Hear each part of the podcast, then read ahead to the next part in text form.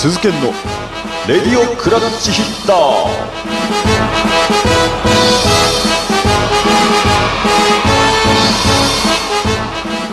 はいどうも皆さんおはようございます。こんにちは。こんばんは。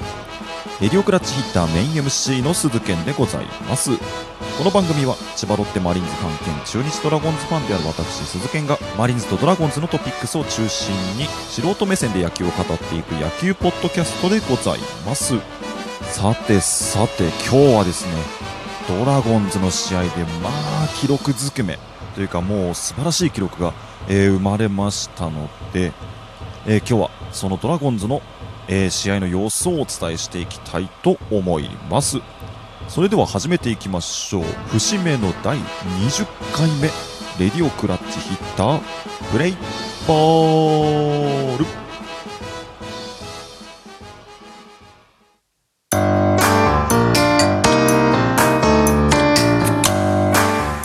鈴研のレディオクラッチヒッター。さあお送りしていきましょう。鈴研のレディオクラッチヒッターでございます。えードラゴンズがですね、えー昨日から名古屋ドームで、えー横浜 d n a ベイスターズを迎えて3連戦を行ってまして今日が2戦目だったわけなんですが、えー今日の先発が勝野だったわけですね。でまあ立ち上がりがね、まあ、初回にまたあの中日キラーのオースティンにタイムリーを打たれまして、まあ、正直前半の部分大丈夫か勝野そんな感じ結構不安になるような立ち上がりだったんですけども、えーなんだかんだで、えー7回を投げて、7回途中ですね、投げて2失点に、えーまとめましたので、まあ、ナイスピッチだったと言っていいんじゃないでしょうかね。そして、そして、なんと言ってもですよ、ビシエドの逆転スリーラン、もう素晴らしかったですね。そして、あの、何個か前の放送で言ったんですが、えービシエド、このスリーランがですね、来日通算100号の節目のホームランとなりました。しかも、ライトスタンド、中日ファンで埋まるライトスタンドに放り込んでの、えー通算100号ホームラン。これが逆転のスリーランになったわけで、もうビシエド様々ですね。そしてですね、今日スリーランでまあ打点が3つついたわけなんですが、これでですね、打点王争いもトップに立ったんですね。えー昨日の試合が終わった時点で1位の、えージャイアンツの岡本と2打点差だったんですが、今日スリーランを打ちましたので、えー見事ひっくり返りまして、今のところ1位になりました。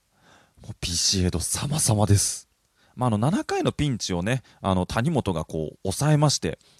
でその後の攻撃、やっぱどの上のね、あのヘッドスライディングもすごくこう気迫こもっててね、まあ、あの与田監督もあの勝利監督インタビューで言ってましたが、あれがこうチームに勢いをつけた、えーそんな感じでしたね。いや、見事な逆転勝利でした。そしてですね、昨日あのライデル・マルティネスが抹消されてしまいまして、さあ、抑えどうするんだという感じだったんですが、今日は、えーまあ、勝野が先発で行って、その後谷本、そして祖父江、ラストは福で今日行きましたね。まあ、フォアボールとかでね、ランナー貯めたんですが、えー最後、オースティンをね、えー見事詰まらせまして、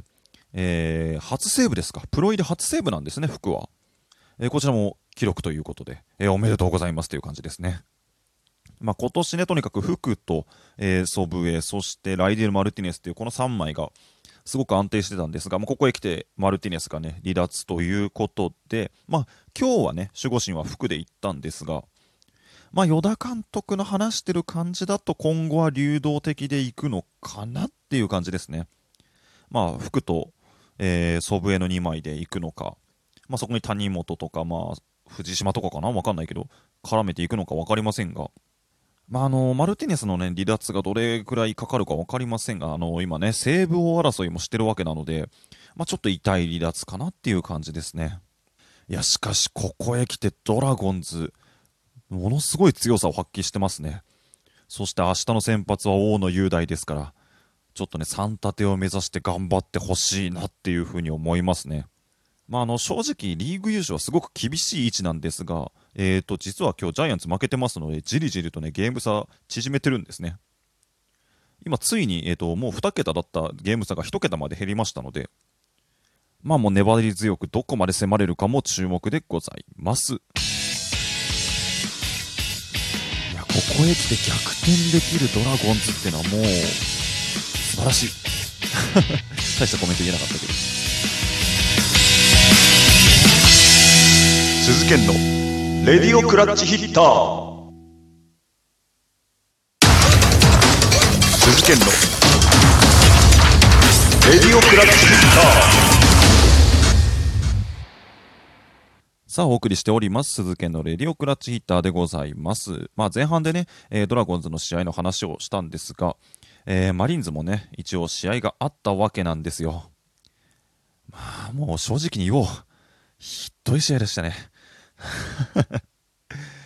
優勝争いしているチームの試合かよみたいな、そんな感じでしたけども、えー今日もですね、あの、サヨナラ負けを食らいまして、でソフトバンク10連勝を決めてますので、えーゲーム差が7.5ですか。そしてついにソフトバンクにマジックが点灯しました。もうこの状況だけでも非常に厳しいです、はっきり言って。それに加えてですね、マーティンがおそらくもう今季帰ってこれないだろうという、そんな感じでしたね。あの一塁に走塁してる時に足をやってしまいまして、自分で立ち上がれてなかったので、おそらくアキレス腱やってるか、重度の肉離れやってるか、そんな感じな気がしますので、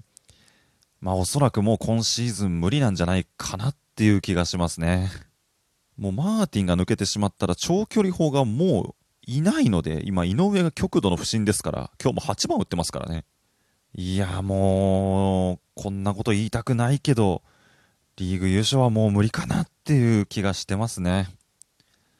さらに言うと、えー CS 出場すらも危うくなってきたので、まあ、そこをね、もうがっちり守るしか今はなくなってきてますけども、CS に出たとこでこのチーム状況ではね、きついんですよ。何度も言いますが、ロッテは今もうどん底なんですね、チーム状態が。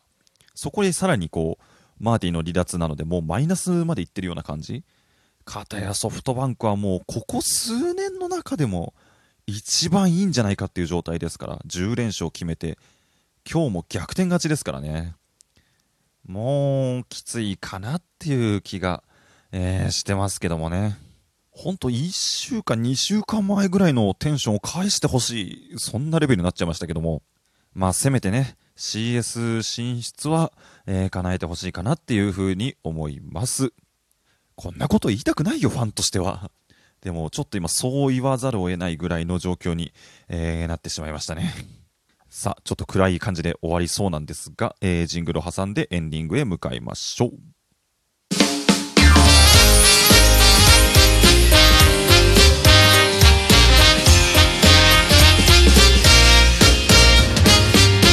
鈴研のレディオクラッチヒッター。